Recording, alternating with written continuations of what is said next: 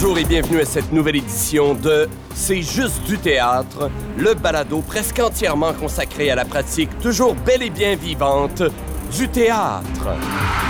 Au théâtre, en ce moment, je sens que c'est pas Ça, il paraît la que parole c'était c'était un épique. grand spectacle. hein? Mon nom est Simon Rousseau et je suis dans la salle de répétition du théâtre La Licorne, où j'ai la chance d'être accompagné par mes joyeux troubadours, Sébastien Rajotte. Bonjour Simon. Bonjour Sébastien et en remplacement de dernière minute, Philippe Lambert. Qui d'autre? Qui d'autre? Le sponsor. Car notre très cher Pascal Renouébert ne pouvait malheureusement pas être présente avec nous cet après-midi, où elle est sur une terrasse, qui sait, les réseaux sociaux nous le diront. Ça, ça va sortir, c'est sûr. Mais commençons cette édition, c'est déjà l'été, les terrasses Oui. sont commencées. Ah.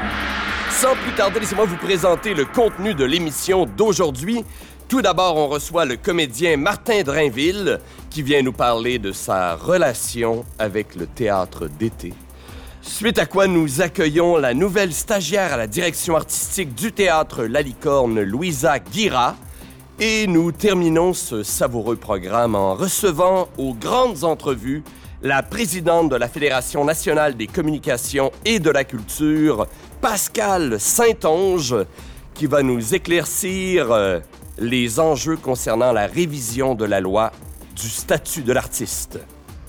De plus, soyez sans crainte amateurs d'amour et de grands sentiments, car Sébastien Rajotte va nous servir une autre de ses fameuses chroniques. Oui, monsieur. Mais avant tout, comme nous sommes des gens de tradition, débutons avec les actualités théâtrales.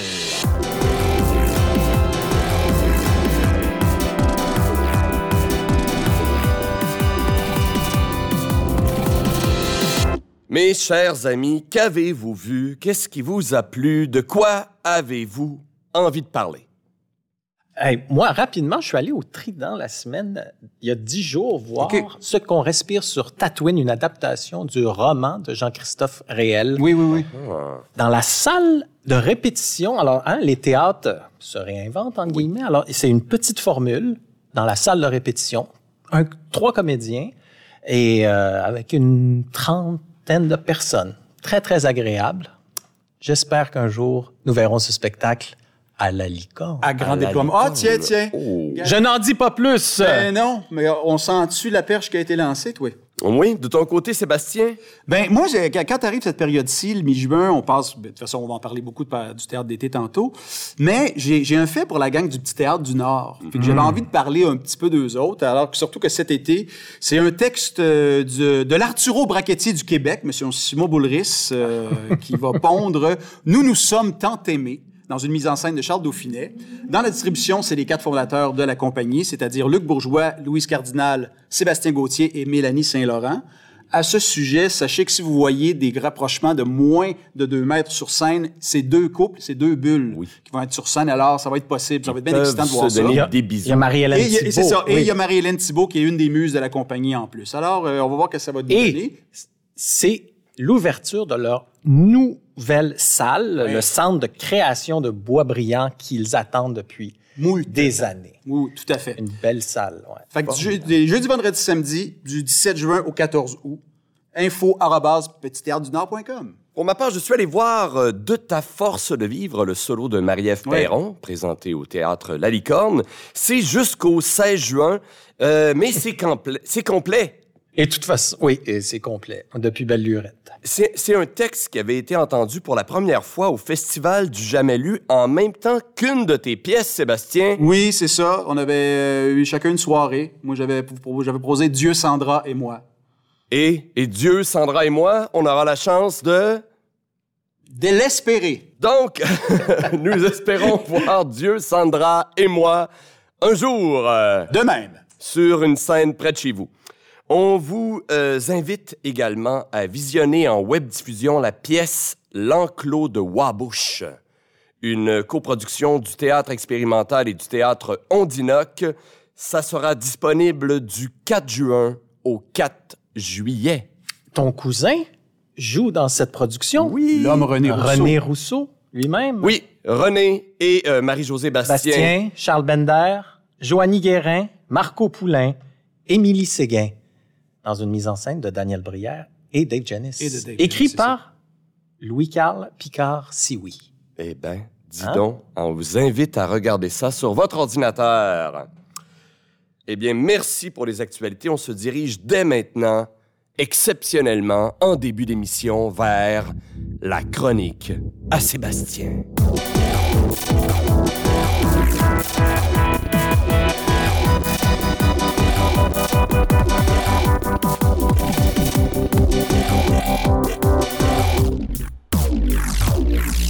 Alors, euh, oui, je prends le temps. L'air du temps est à la joie. Et la belle saison frappe ses 13 coups de théâtre à nos portes. Alors, on m'a donné comme mandat de faire un petit historique du théâtre dit d'été au Québec. Mais moi, vous dire, c'est pas facile de faire ça parce que les informations historiques sur le sujet sont rares comme de la marde papale. Mais j'ai quand même réussi à glaner quelques faits, quelques points d'ancrage qui vont nous donner une idée du drôle estival dans la belle province. Alors, plongeons, mamie, plongeons. Euh, on trouve des traces de théâtre jouées en été il y a plus d'un siècle. Mais on connaît très peu quelle était la teneur des spectacles. On sait surtout que ça se passait en été. Euh, entre autres, on sait qu'en 1904, il y a à Montréal un événement qui a les allures d'un festival de théâtre, alors qu'on présente quatre pièces dans trois lieux différents durant la saison chaude. Pas de traces des pièces ni de leur genre, mais on peut penser qu'entre la construction du premier oratoire Saint-Joseph par le frère André et l'élection du maire Hormidas Laporte qui veut combattre les trusts liés à l'électricité, le gaz et les tramways dans la ville, les Montréalais avaient bien besoin de se taper sur les cuisses en quelque part. Euh, au milieu du 20e siècle, euh, on présente un peu plus des comédies classiques ici. Euh, par exemple, août 1945, euh, le metteur en scène Pierre Dagenet, souvent considéré comme le premier véritable metteur en scène au Québec, dirige une production du Songe d'une nuit d'été dans un parc montréalais. Le Songe de Shakespeare. C'est une pièce qui a vraiment fait époque. On en a parlé longtemps. Deux ans plus tard, c'est la fameuse troupe des Compagnons de Saint-Laurent euh, qui montra Les Précieuses Ridicules et Le Médecin malgré lui de Mallieu au chalet de la montagne sur le Mont-Royal. Donc, l'humour théâtral commence à prendre sa place, mais pour l'instant, on sent encore le joug du classicisme des vieux pays. Ben oui. C'est dans les années 50 et 60 euh, qu'on voit l'apparition de plusieurs scènes en région. Scènes qui deviendront pour beaucoup les principales assises du théâtre d'été. Entre autres, euh, le valeureux acteur Paul Hébert fondera le théâtre de Chanteclair à Sainte-Adèle en 1956, le théâtre de l'Estérel à Sainte-Marguerite en 1961, et plus tard, une dix- vingtaine d'années plus tard, en 82, euh, le théâtre Paul Hébert deviendra le théâtre de la Dame Blanche sur l'île d'Orléans. Alors, euh, beaucoup de traces, beaucoup de, de, de fondations mises par euh, Monsieur Hébert. Ben oui. Le Pierre Boucher du théâtre d'été. Oui, tout à fait. Puis, Marjolaine Hébert, elle, créera avec des amis le théâtre de la Marjolaine à Eastman en 1960. On sent donc que la conquête des campagnes est bien amorcée. Euh, si M. Hébert garde une tradition classique, surtout au début, avec par exemple une production de La Mégère apprivoisée de Shakespeare, prouvant Audacieux. que le mouvement MeToo n'est pas encore dans l'air du temps, euh, la Marjolaine, elle, de son côté, va produire entre autres la première comédie musicale canadienne-française qui s'appelait temps des amours de Louis-Georges Carrier et Claude Léveillé en 1964. Mais ils ont aussi lancé dans les comédies musicales le célèbre Les héros de mon enfance de Michel Tremblay et Sylvain Lelièvre en 76. Pièce qui a fait le bonheur des troupes étudiantes pendant de nombreuses années subséquentes. Euh, ceux qui s'en souviennent ont déjà vu des prods de leur- des plus grands de leur école. En tout cas, pour moi, ça résonne. Je ne m'en souviens pas. Je te jure, c'était là. C'est dans les années 70 et 80 que s'installe ce qu'on peut, appeler l'âge d'or du théâtre d'été. Une centaine de compagnies voient le jour sur l'ensemble du territoire québécois et jouent dans mille et un lieux champêtres. Euh, Cabanes à sucre, granges, trous de hobbits sont mis à profit pour présenter des spectacles légers, de qualité diverse, mais qui contribuent à, diverser- à divertir, dis-je, un public qui a de plus en plus de dollars loisirs à dépenser. Souvenons-nous qu'à cette époque, les grands festivals d'aujourd'hui n'en sont qu'à leur premier balbutiement. L'offre artistique plus limitée donne donc plus de place aux œuvres théâtrales. Euh, cet âge d'or de la scène comique amène aussi son lot de vedettes euh, qui se sont particulièrement distinguées dans le cadre des théâtres d'été. Euh, j'ai le goût de vous en nommer quelques-uns, c'est assez important. Entre autres, on a eu Monsieur Claude Michaud, qui a fondé à l'époque La Relève à Michaud, finement inspiré de la chanson pour enfants, et qui est mieux connu de nos jours sous le nom du Théâtre des Hirondelles à Belleuil. Euh, Monsieur Michaud est également directeur artistique du Théâtre Saint-Sauveur, puis a fait avec Michel Dumont les beaux jours du Théâtre des Patriotes à Sainte-Agathe. Un de leurs plus grands succès de l'époque a d'ailleurs été Les gars de Jean Barbeau, où il se Oui. passait la parole de... J'ai vu ça en téléthéâtre. Oui, oui, il y a eu un théâtre qui, a- qui a été fait effectivement avec euh, Monsieur Dumont et Monsieur Barbeau, entre autres. Avec Jean-Pierre pense aussi. Il y a Paul Savoie dans le théâtre, mais à la création, ça a été Jean-Pierre Chartrand, Ah. le troisième gars. Oui, oui, oui. Et une toute jeune Renée Cossette, qui avait 16 ans à l'époque, jouait la, la- la jeune, la jeune fille.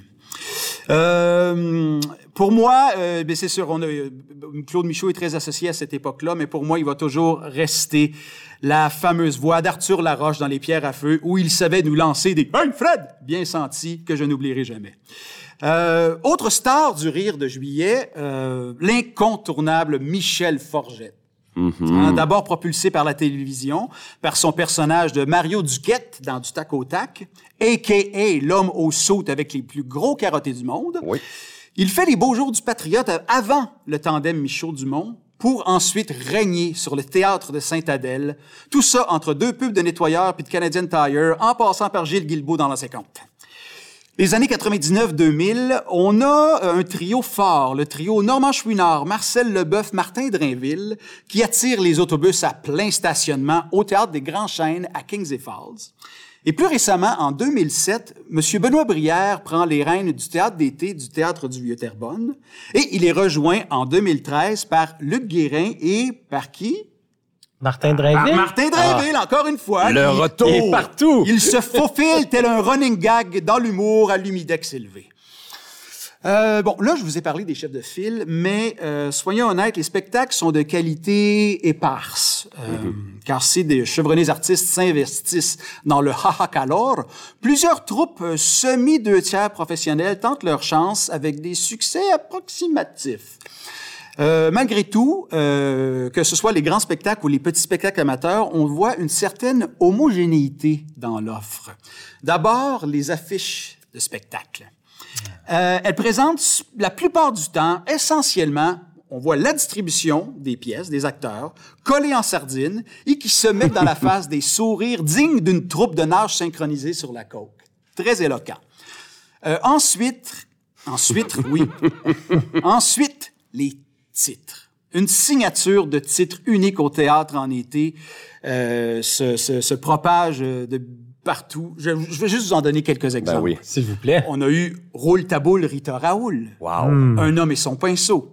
La Terre est une pizza.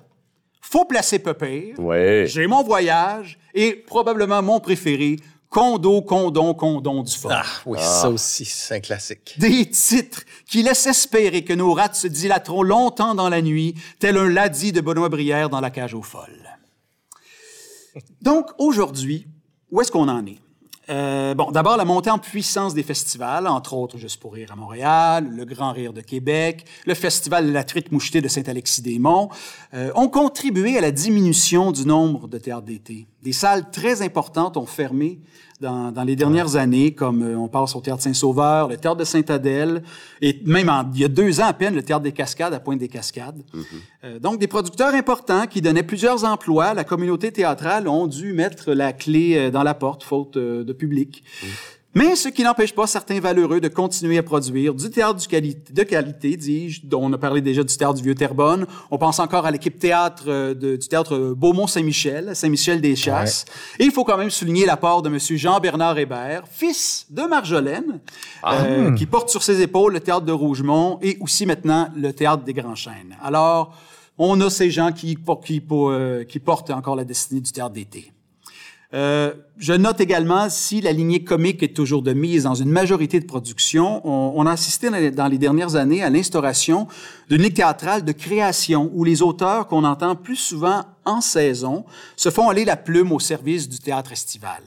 Euh, plusieurs compagnies s'y spécialisent, qu'on passe, on en a parlé en début d'émission, au Petit Théâtre du Nord à Blainville, le Théâtre à Tour de Rôle en Gaspésie, à, à Carleton-sur-Mer. sur mer, exactement. Puis le Théâtre du Bic, euh, au, au, au Beau, Bic. Euh, D'où le nom. D'où le nom du Théâtre du Bic. Même l'illustre Michel-Marc Bouchard, Bouchard dit, c'est souvent enduit de drôle pour écrire des textes qui embaument la crème solaire et les petits fruits. Ainsi donc, le théâtre en culotte courte poursuit sa marche à travers les âges et laisse espérer que cette tradition purement québécoise continuera à signer nos étés de manière significative et unique. Bonne idée, la gang!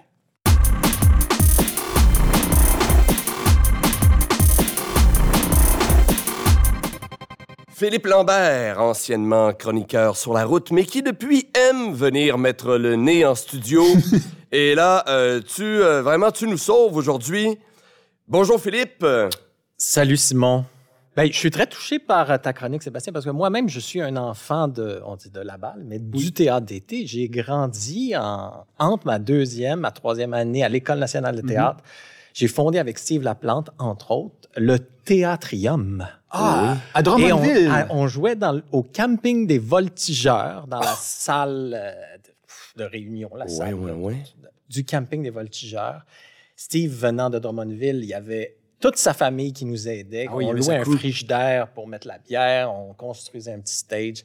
Ça a été fabuleux. On a tranquillement pu... euh, Tu signais toutes les mises en scène? pas du tout- Ben, non, pas la première année, mais après ça, oui. Donc, j'ai commencé à faire la mise en scène. Steve est- s'est mis à écrire. Puis, c'est justement avec un de nos derniers spectacles du Théâtrium, on- pendant quatre ans, on a sévi, euh, entre deux, que Steve a écrit, que Jean-Denis Leduc, qui était directeur de la Licorne à ce moment-là, nous a découvert.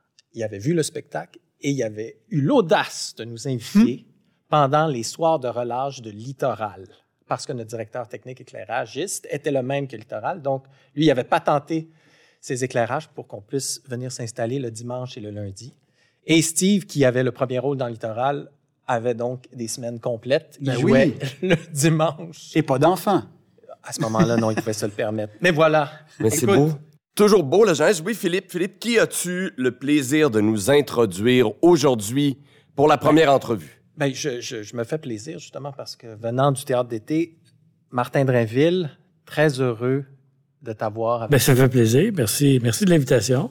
Une, petite, euh, une petite présentation. Donc, tu as gradué du théâtre de Lionel Gros en 1987 et Mhm. tu t'es joint rapidement à, LLI à la LNI, hein, où j'ai Oui. vu que tu as remporté beaucoup d'honneurs, euh, recrue de l'année, champion compteur, deux fois prix du public, et tu es même intronisé au Temple de la renommée de la. LNI depuis 2010. Ouais, Chapeau. Rapidement, tu as participé à des émissions d'humour comme Samedi PM, que je suivais assidûment. Puis tu as reçu aussi un Gémeaux en 92 pour la célèbre, célèbre télésérie Scoop de Régent Tremblay. 94, c'est comme la consécration avec le premier rôle dans Louis XIX, qui est une grande reconnaissance de ton talent comique. Les gens l'ont pas vu, ça joue une fois par année quelque part. euh, Exactement. Et ça a été repris par Hollywood. en Puis soyez plus. rassurés, je ne touche jamais de droit. Fait qu'il n'y a personne qui s'appauvrit à cause de ça. là. Ah non, c'est réglé. l'écouter, là. Ça, ça coûte rien. C'est un contrat fermé. Oui, non, non, mais c'était même d'avance. C'était révélateur. Ça parlait de la Ben oui. télé-réalité quand même ouais. plusieurs années avant que la télé-réalité devienne... Oui. euh, À ce moment-là, la télé-réalité était un peu comme de la science-fiction. On savait que ça s'en venait. On savait pas trop quelle ça, forme hein? ça prendrait. Et puis, tu sais, c'est- ben, pas 20 ans, 25 ans plus tard, ben, écoute, ça nous a vraiment envahis, tu sais. Ben, je fais un petit saut dans le temps parce que Oui, je veux quand même pas passer sous silence ton rôle de tueur à gages Bruno euh, dans Série Noire. Oui, oui, qui merci. était de François merci, oui. Tourneaux. Et aussi, de- l'année passée, tu as reçu beaucoup d'éloges pour ton rôle de Bazou dans la série euh, Fragile, écrit par Serge Boucher. euh. Mhm. Tu as toujours gardé un pied dans le théâtre. Ah, ben oui. Puis ça, c'est autant dans le théâtre euh, en saison qu'on appelle que Oui. le fameux théâtre d'été. Oui. Mais, j'ai- oui. donné plus dans le théâtre d'été en été, là. Exactement. Mais c'est ça, ma première question, je me demandais, qu'est-ce que, que tu retrouves, disons, ou tu retrouvais euh, dans le théâtre d'été que, que, que tu retrouves pas ailleurs, ou qu'est-ce qui t'a fait y revenir? Été après été?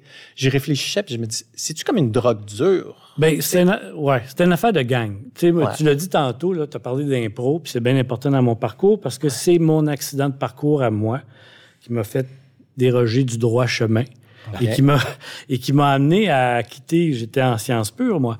C'est ça. Ah, ouais, ouais, j'aurais ouais, passé à la ça. commission Charbonneau. Moi, j'aurais été là, moi, probablement. Non, mais ce que je veux dire, c'est que et, et de l'impro, euh, c'est ouvert quelque chose que je pensais auquel j'aurais pas accès, que j'avais j'avais pas droit d'y accéder pour toutes sortes de raisons. Et là, ben de là, après ça, ben il y a eu, c'est des accidents de parcours. J'ai travaillé avec euh, Normand Chouinard, j'ai travaillé avec Marcel Leboeuf à l'impro. Euh, puis de là, ben, j'ai commencé à faire de de- du théâtre d'été, mais c'était une affaire de gang. C'était une, c'est une envie de, de, de retourner dans une forme de famille ou un noyau dur. Euh, j'ai été avant ça, j'ai, puis j'ai connu, moi, les, les fins. là. Ma première pièce de théâtre d'été, c'était dans une grange à Saint-Fortuna, Ouais. euh, dans un, un- un magnifique, une magnifique contrée avec un gars comme Guy Mignot. Puis après ça, ben, j'étais aux Cascades. Puis là, après, je me suis un peu installé euh, avec Normand et Marcel euh, dans le théâtre que Marcel a fait construire. Et c'est là que j'ai, appris, j'ai appris énormément. Mais il y avait quelque chose aussi, euh, c'était régulier, c'est un, cadre très champêtre. Les gens qui viennent là sont disposés à, à être heureux.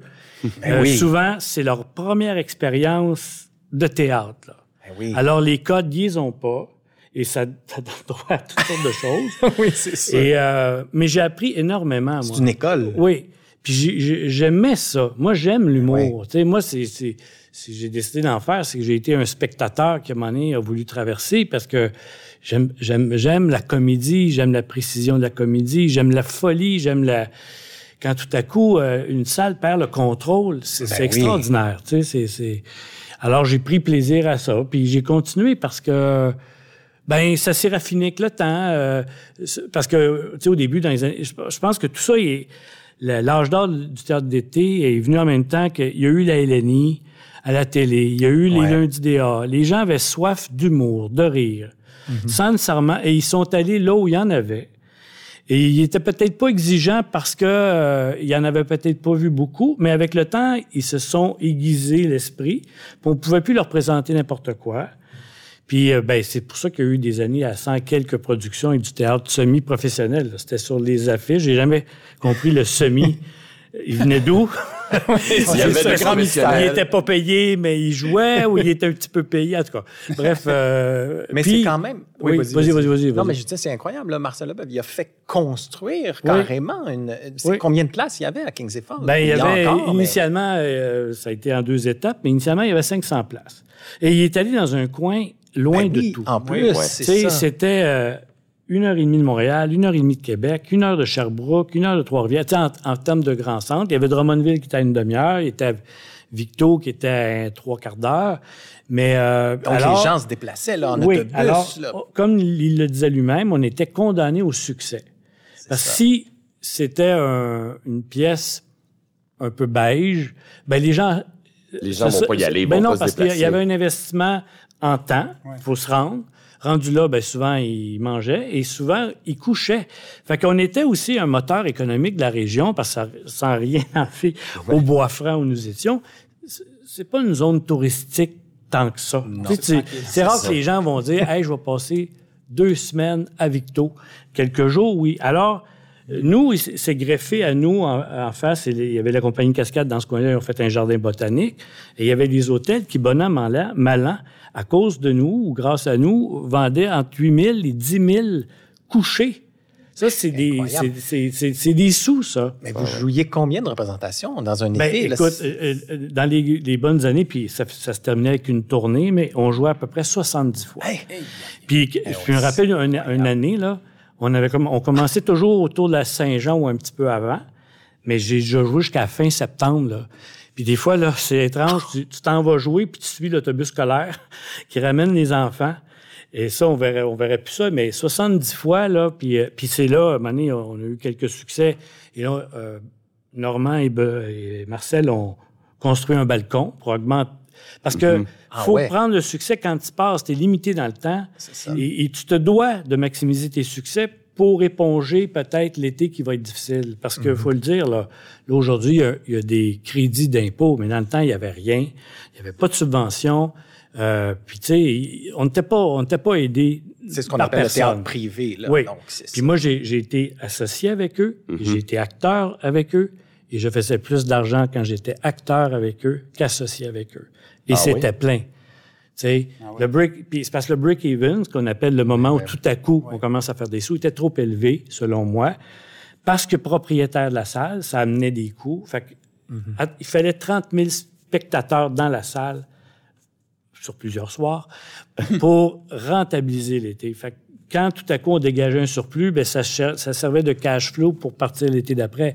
On se mettait pas riche avec ça. Mais c'était les plus grands succès presque de l'histoire du théâtre Ben, d'été. il y en a eu beaucoup. Il y a eu Sorel. là. Sorel a eu de Oui, grandes années. Ouais. Euh, Qui a fermé aussi il y a deux Ben ans oui, Il a environ. fermé aussi. Euh, il y a eu, il y a eu de grands, tu sais, il y a eu Saint-Sauveur, Saint-Adèle qui ont eu de grands. Parce que le monde se déplaçait. Il y avait aussi une couverture médiatique qui n'existe plus. Tout ce qui se passe en dehors de l'île de Montréal, les journalistes n'y vont pas, pas parce qu'ils n'ont pas envie, ils, ils, auront pas- ils peuvent pas. Alors que dans le temps, vous ne lisiez des autobus avec du champagne pour faire venir les, les Ben, journalistes. Mais ils venaient. Mais ils se déplaçaient, puis moi, il y avait souviens. une critique de théâtre d'été aux deux jours dans la presse, aux deux jours Jean dans le Journal de. Montréal. Ils faisaient même le- leur palmarès qui était qu'on aimait plus ou moins, mais au moins ça faisait parler d'eux. Et dans la presse, on- je dis la presse, en tout cas dans les journaux, on pouvait, ils pouvaient se retrouver euh, deux pages pleines d'annonces de théâtre d'été. À cette heure, euh, on peut pas, il n'y a plus ça. On pourrait même pas faire une page à, à la gang. Fait que je, dis pas que c'est mort, mais euh, il va falloir repenser le genre, puis il va falloir peut-être aider ce genre-là. Parce que comme je l'ai dit tantôt, ça a fait connaître des régions, ça a été, un moteur. Puis c'était dans un esprit aussi. Là. Tu sais, on parlait, tu as parlé dans ta présentation de euh, la Marjolaine, tout ça. Il y a eu M. Duceppe aussi, qui s'était parti à un théâtre dans le coin de Joliette. Il y a Lionel Villeneuve, Beaumont-Saint-Michel, c'est lui. Puis, puis euh, Normand Chenard, avec qui j'ai travaillé, ben, il venait de là, de Beaumont-Saint-Michel, puis il a amené son savoir ça. Puis il y avait dans, dans l'esprit du théâtre d'été l'idée d'accueillir les gens. Ouais. Moi, Tu sais, euh, Marcel Normand, il accueillait, déchirait les billets. Merci, bonjour, merci d'être là. Parce que on n'avait rien pour s'aider. Il y avait juste le donner un petit quelque chose de plus aux gens pour qu'ils viennent et qu'ils se déplacent. Puis qu'est-ce que. ah, Sébastien en parlait tantôt, mais donc c'est, l'explosion des festivals qui a érodé tranquillement. Ben, il y a la- ça. Il y a, il y a que c'est un défi, point, pour tout spectacle, tout genre confondu, de mettre des gens Ouais. dans la salle. Euh, les 35 ans et moins, là, puis je veux pas jeter un sort, mais on on perd de l'habitude de se faire imposer d'être dans un lieu à telle heure. Il y a une facilité maintenant à écouter ce qu'on veut, quand on veut. Et si tu ne, et si tu n'as pas eu l'occasion de te rendre dans une salle de spectacle et de vivre une expérience qui te fait vivre des sensations, peu importe ce qui est devant toi, tu, tu soupçonnes pas la plus-value d'un spectacle. Peu importe euh, que ça soit dans tes cordes ou pas de ce que tu aimes. C'est quand tu amènes des gens dans une salle et que tu leur fais vivre quelque chose, que là, whoop, ça, là, c'est comme un tour de manège. Nous, on, on oui. essayait de faire ça à Kingsey, puis c'est ce qu'on essaie de faire encore à Terrebonne. Ce que vous allez vivre ici ce soir, vous aurez- on aura beau faire une captation, on aura beau vous faire ça, vous ne vivrez pas la même chose. Vous allez peut-être vivre quelque chose de, de plus esthétique sur un écran, mais si vous voulez vivre une sensation d'être dans une salle avec des gens qui, autour de vous, vibrent, les décibels, la il y a une vibration réelle physique, là. Un Ouais, puis- Sciences Peu. Tu, tu sais, tu parles de l'accueil, mais je me souviens d'être allé vous voir il y a peut-être 3-4 ans, puis Oui. tu fais le petit laïus devant le rideau Oui. au public. Juste Ben, cet nous, accueil là. on, est- on est des petites machines. tu sais, euh, tu sais, c'est, euh, ben là, ils sont moins là, mais tu sais, des grosses machines comme Juste pour rire, Mhm. qui ont une machine médiatique. On dit comment on peut? Ben, on peut juste essayer de personnaliser le lieu. Exact. Si vous voulez voir, et puis je dis ça là, avec euh, beaucoup de modestie, mais si vous avez envie de voir Benoît, Luc et Martin, ben venez chez nous, puis merci d'être là, puis on le fait pas de façon faunée, ballonnée. On est très conscient Ah oui. que c'est tellement facile de rester chez soi. Le cocooning, on se bat contre les, on se bat contre le, puis on se bat aussi contre le, le, le budget loisir. On fait partie du budget loisir, qu'on qu'on le veuille ou non, c'est ça. Puis les gens, ben ils vont dire, ok. Fait que si un été ils sont allés voir Madonna puis qu'ils ont payé 500 pièces leur billet, ou je dis Madonna, c'est comment c'est, je trahis mon âge, mais Non, non, mais Billie Eilish, choix à 500 ben ils, ils viennent, ils viennent, ils viennent de, de, de, de prendre une partie de leur budget. Mais on y croit encore là, mais L'avenir, c'est dur de visualiser ce qui va se passer dans l'avenir. Quand j'étais jeune comédien, tu étais aussi un peu un modèle. Puis je me souviens de ce modèle comique, là, Ouais. d'acteur comique. Puis en réfléchissant, je me disais, est-ce que ça existe encore? Ou est-ce que, est-ce qu'un jeune acteur qui sort pourrait avoir le, le type de carrière que tu as eu, par exemple, ou que tu as encore? Ben, mais tu comprends, ouais. dans, est-ce que l'école comique ou la, la place au comique, surtout avec la disparition, beaucoup de, Ouais, des théâtres d'été, où Ben, est-ce qu'un ouais. acteur a- qui, a, qui a un talent comique, tu sais, Ben, il y, a- il y a une forme de tradition. Hein? Tu sais, on- tu sais, je- vous avez peut-être trouvé ça bizarre, mais tu sais, on est les enfants de. Ben, peut-être pas vous autres, vous êtes un peu jeunes, mais tu sais, d'avoir vu Symphorien à la télé ou d'avoir vu une forme de burlesque. Exact. Puis, euh, euh, dans le bon sens du terme, de. de de, de, de jeu physique, de jeu, euh, de, de ti- un timing très, très précis. En tout cas, tu sais, une oui. mécanique, euh, une horlogerie bien huilée. Ça, il y a moins ça. Et si, si mettons, j'avais 20 ans aujourd'hui, probablement qu'à cause de mon background culturel, quand je dis mon background culturel, c'est à quel point la culture faisait partie de mon environnement familial ou pas, probablement que je me serais pas, lan- je me serais, je serais plus allé à l'école de l'humour OK. C'est qu'à l'école de théâtre. Parce Ah ouais. que je me serais senti plus légitime d'aller là, pensant que le théâtre, oh, le théâtre, euh, c'est fait pour des gens qui, qui, qui aiment ça, qui connaissent ça. Je, je pense que j'aurais été trop complexé. Ah. Ben, je l'étais d'ailleurs un peu, d'ailleurs, quand je suis allé en école de théâtre, en me disant, ben mon Dieu, j'ai rien. j'ai- Moi, je n'avais fait que de l'impro. J'avais rien, là, tu sais. Fait que je me disais, mon Dieu, puis je... Fait que je serais probablement allé en humour. Et je pense que tous les acteurs, actrices, comiques, potentiels, qui auraient pu faire du théâtre drôle, ben, ils font des carrières solo, ils sont en humour, ils font de la radio FM. et cette relève-là euh, est plus dure à trouver, tu sais. Fait que c'est ça. Puis en plus, on se bat entre nous-mêmes. Parce qu'il fut un temps, il y en avait du théâtre d'été, mais là, quand tu es sur une production d'une série de cinéma, puis que tu te dis que tu as des contraintes d'horaire parce que tu vas jouer au théâtre d'été, puis il faut que tu ailles à une heure de Montréal, Non, ils te ça. prendront pas. Fait que tu comprends, on n'est pas aidé de ce côté-là. Puis vous l'avez senti, j'imagine, en essayant de recruter des comédiens pour, pour le théâtre d'été. Ben, ces nous, ce qui nous années, aide, c'est qu'on sans- est à Terrebonne, on est à 20 minutes de Montréal. C'est quasiment pire, plus rapide d'aller à Terrebonne qu'aller au centre-ville. Et ça. puis, euh, puis on, on, on est encore de ceux qui offront une belle run, entre guillemets. Ouais. Euh, tu t'en viens chez nous, tu vas jouer au moins 60 fois. Fait que ça devient un, Un ben, un emploi euh, un ouais. peu euh, significatif parce qu'on gagne nos vies aussi, là. Ça fait partie de l'équation, tu sais. Puis cette école-là de, du comique, là, du burlesque, Ouais, ouais. est-ce que tu trouves qu'il y aurait... Elle est négligée dans les écoles de théâtre? Est-ce que, est-ce que tu trouves justement, en, tu sais, en, com- en comparaison, maintenant qu'il y a l'école de l'humour, Ouais. puis de dire, ben, est-ce qu'il n'y aurait pas justement une valorisation de, de cette horlogerie dont tu parles? là? Ouais, Tu sais, ouais. De faire, des fois, on se dit, ah, le comique, c'est facile, mais c'est vraiment ouais, pas facile. Puis- mais c'est. Qu'est-ce qui fait qu'on fait un comique ou pas? euh, Hum. Qu'est-ce qui fait que moi, moi j'ai écouté euh, quand j'étais jeune à, les savoir par cœur. euh, des- tu sais, il y avait des vinyles, des disques, les CD, les, Ouais, ouais, ouais, ouais. streaming du temps, qui étaient d'écouter en boucle. Ils vont des chants, d'écouter en boucle les cyniques et de pas toujours comprendre pourquoi les gens dans la salle riaient, mais de de- d'apprendre à, à cette espèce de musique là. Puis tu sais, on parle que tu sais l'humour c'est du rythme, c'est du rythme, mais moi je trouve que c'est de l'arythmie. C'est pas, c'est de l'arythmie. Puis il y a plein d'éléments qui font qu'on arrive au rire. C'est de, sus- de, de surprendre, de déjouer, euh, mais pas trop. C'est-à-dire que les gens là, entre le moment où tu dévoiles ton punch, il faut qu'il y ait ou une seconde avant ou une seconde après. Si les gens trouvent le punch une seconde avant ou deux, là, je dis une seconde, ben ils vont se sentir intelligents. Ils disent, ah, je savais que ça allait faire. S'ils ils s'en rendent compte dix secondes avant, une minute avant, ils font, c'est bien con.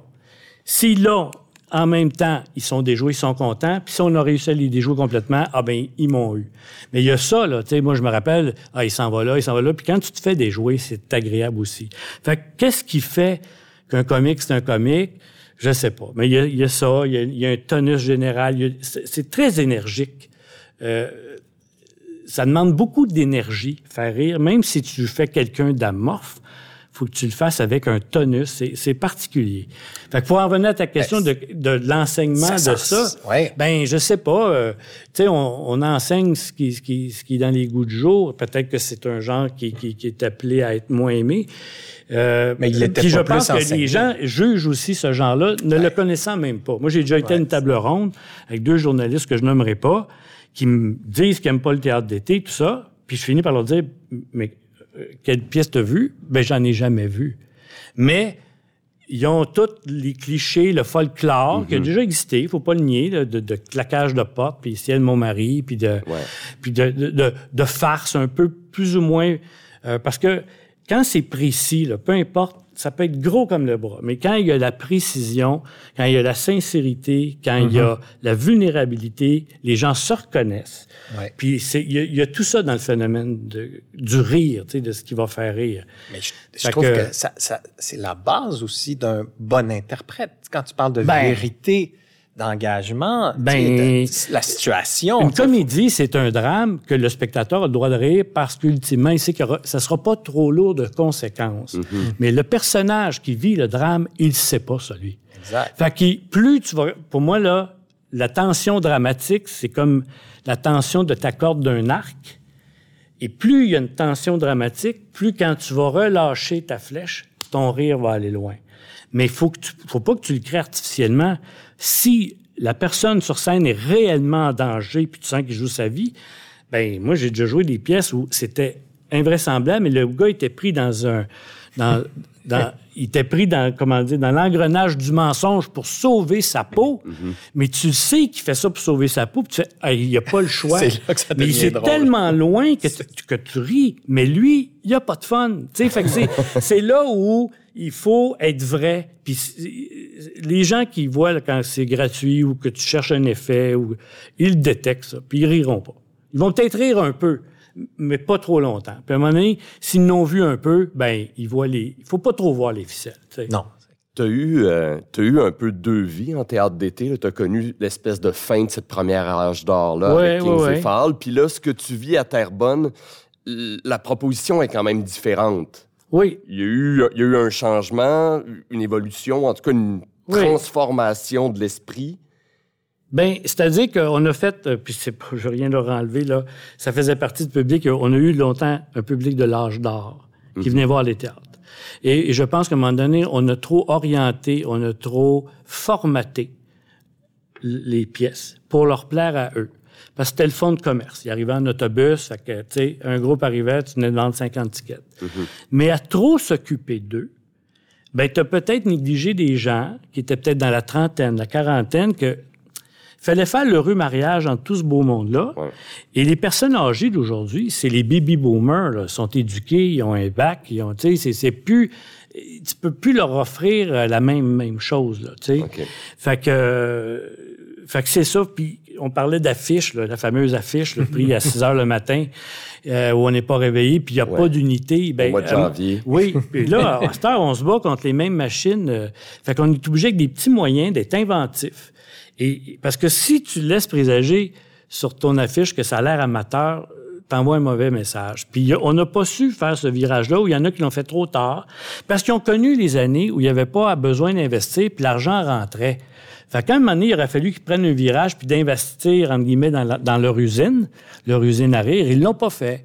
Et leur, leur, leur, leur aventure est tombée moi, je fais, tu sais, j'étais comme un jeune quand j'ai commencé là-dedans, là, tu sais, mhm. on a toujours, ben, puis j'ai pris le virage, puis j'ai fait, Colin, euh, faudrait, faudrait, je sais pas, euh, sais, comme je me rappelle, ça, on faisait des, on a commencé à Kings à dire à faire une affiche qui épousait, qui, qui indiquait un peu, voici quelle est l'histoire de la pièce, ou qui pouvait intriguer, ou qui pouvait, alors qu'avant c'était, voici la distribution, et ça répondait aussi aux besoins du spectateur qui demandait deux, trois choses quand il appelait au guichet.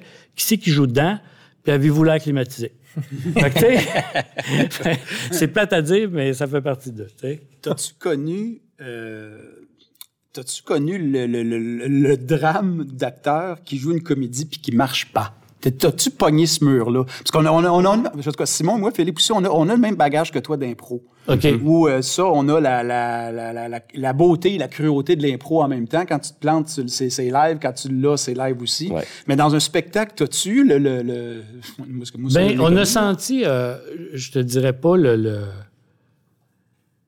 parce que, tu sais, on avait un capital sympathie. Je veux pas, quand on était à Kingsley, on était un peu le prolongement de samedi, de samedi PM. parce qu'il y avait Normand Chouinard, parce que Marcel Leboeuf. Fait que les gens, il y avait ça aussi. Les gens s'en venaient voir leur TV hebdo.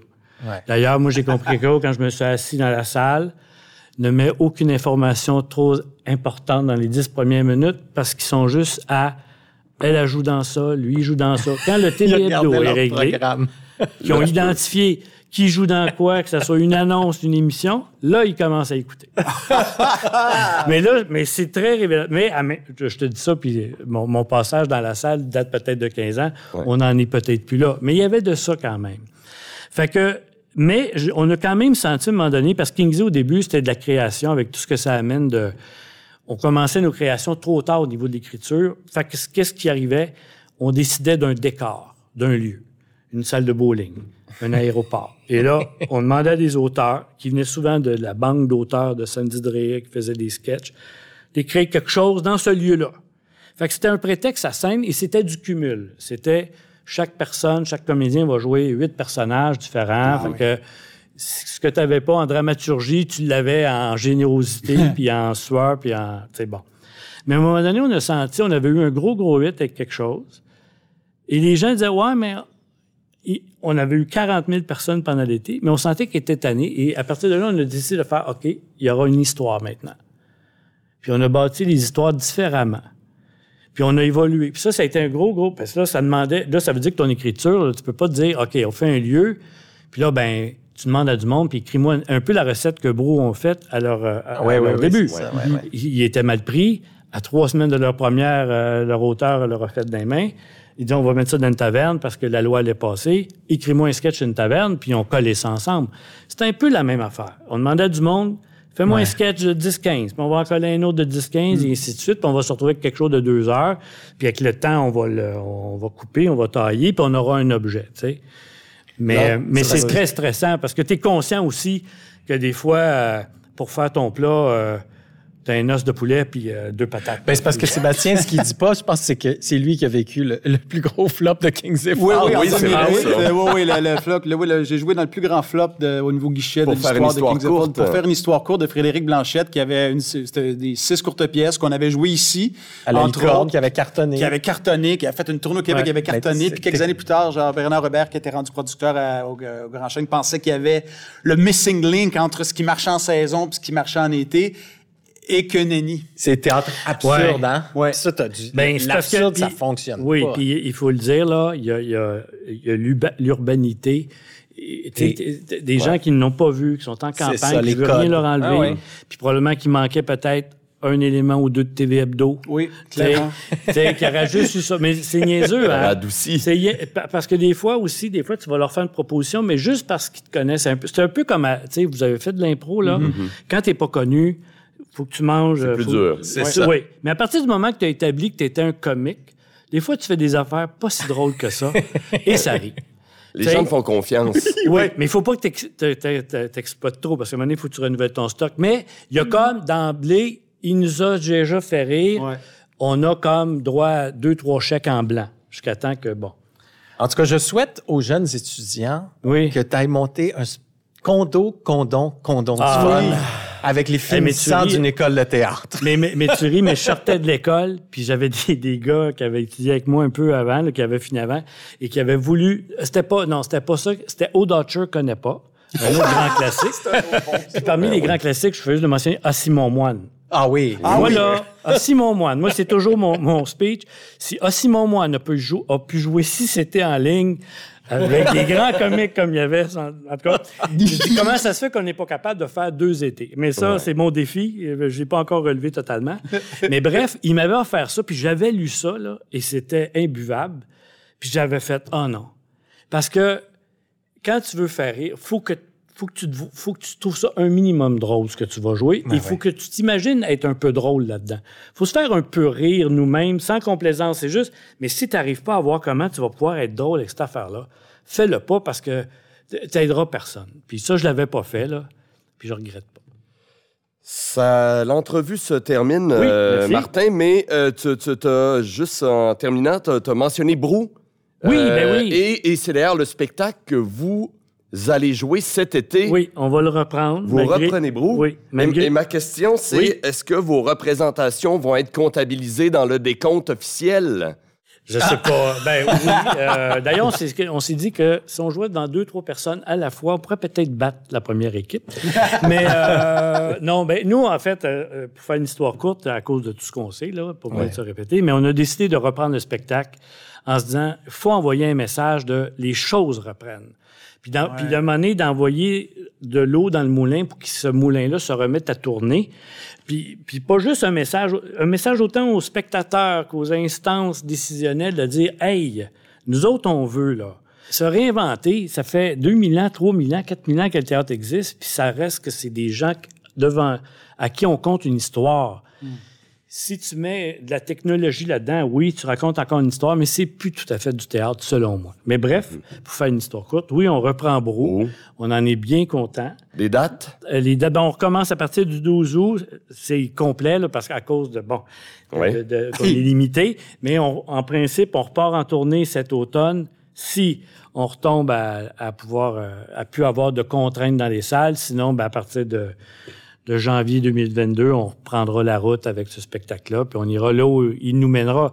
Mais on peut aller loin parce que les gars de Brou sont allés loin, là, jusqu'à exact. Moncton et tout ça. Ben oui. Fait que, et les gens, je pense, s'ennuient de cette pièce-là. Puis je pense que Le timing est bon. on avait un peu peur quand on l'a repris en se disant, ben les gens, là, les 40 ans et moins, les tavernes, c'est- ça leur dit pas grand-chose, mais euh, c'est une pièce de personnage, puis c'est une pièce de, de- d'un genre, euh, un homo sapiens bien québécois qui existe encore. Oui. Bon, ben, on vous le souhaite. On vous souhaite une belle tournée. On vous souhaite Winnipeg, euh, qui sait, Saint-Boniface. Oui.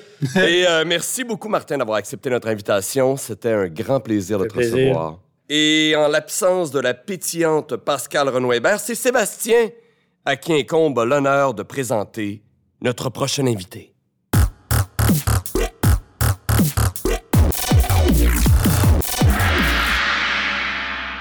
Cette année, la Manufacture et le Théâtre de la Licorne ont ouvert un poste rémunéré de stagiaire à la direction artistique, qui était offert aux finissants des deux dernières années des écoles de théâtre.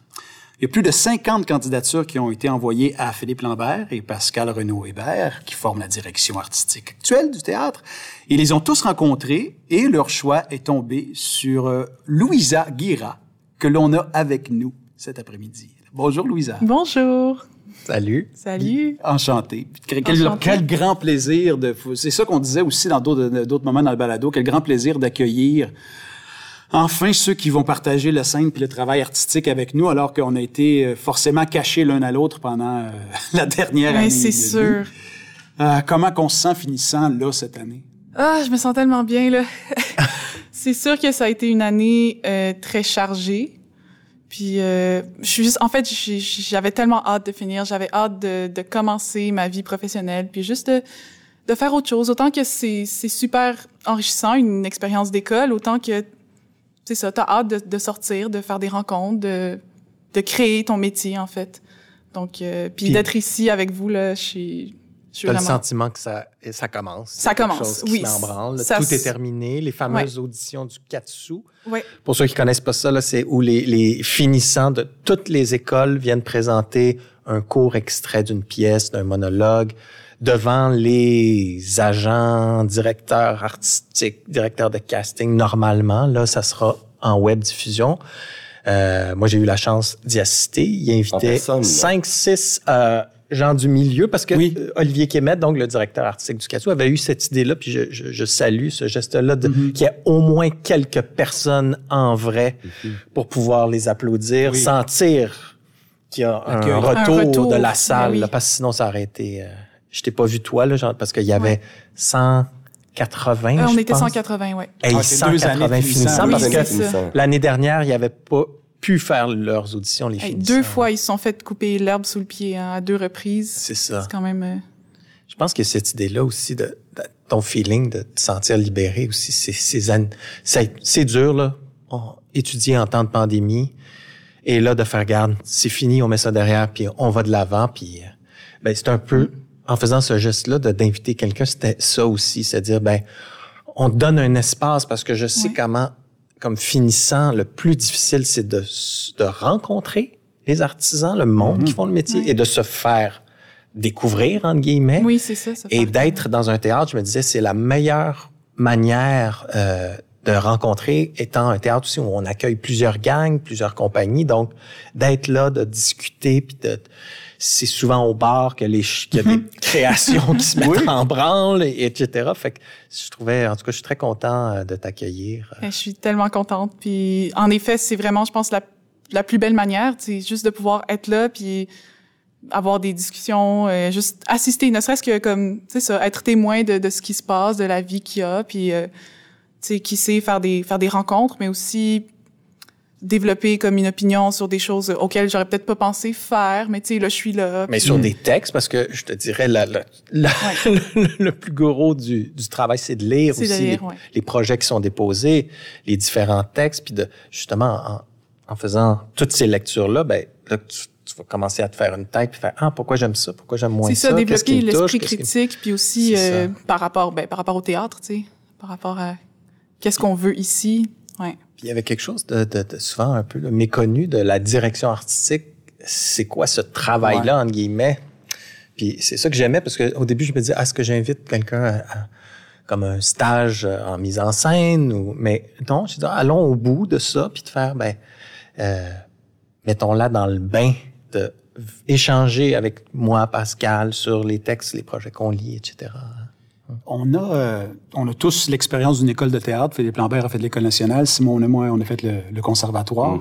On sait ce que c'est une formation où pendant trois ans, quatre ans, tu te fais dire ce qui marche, ce qui marche pas. Puis tu te fais regarder sous toutes ses coutures ou à la limite, tu tu te forges beaucoup à sous le regard des autres aussi. Oui, fait tout à que fait. là, tout d'un coup, arrive l'opportunité où tu dois toi-même porter ton pro- développer ton propre regard. Qu'est-ce qui t'attirait dans cette, dans cette aventure-là qui t'a fait que tu as envoyé ton nom à, à Philippe et Pascal? Ben, tout ce que tu nommes est tellement juste dans le sens que j'ai beaucoup eu de la misère avec ça, je pense. Le, autant que c'est un espace, une école, c'est un espace d'apprentissage, mais autant que justement, il y a plusieurs restrictions à te faire dire euh, corrige ça, ou toi, t'es comme ça, puis là, tu te fais comme...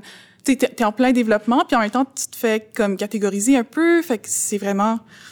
Ça vient un peu... euh, c'est ça, ça vient un peu mélangeant.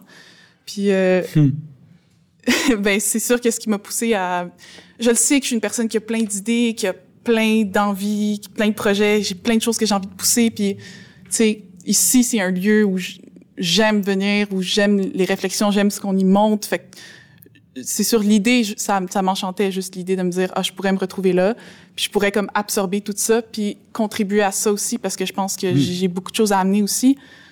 Puis en fait, c'est ça, c'est qu'en ce moment, je suis en train de me dire, c'est, ça peut sonner quétaine, mais c'est vraiment comme un, c'est un nouveau chapitre, puis c'est, tu sais, à Saint-Hyacinthe, on peut, veut pas, on est, on est dans une petite ville, Ah ouais, Loin. on est Ouais. loin, on est un petit peu, déconnecté. c'est ça, euh, c'est sûr qu'il y a loin. déjà, à la base, une cohorte, euh, on, on se côtoie beaucoup, puis on finit par, tu sais, on est tout le temps ensemble, mais là, en plus d'être dans une petite ville, isolée, puis là, bon, il y a eu la COVID, mais en tout cas, tu sais, tout Comment le monde ça a s'est eu passé son- d'ailleurs avec ça? Vous avez euh, étudié en présence toute l'année? Oui, ça, on a été vraiment chanceux. On a eu très peu de cours euh, à distance. On a fait toutes nos productions euh, avec les restrictions de deux mètres pour les, euh, les productions, mais on jouait sans masque.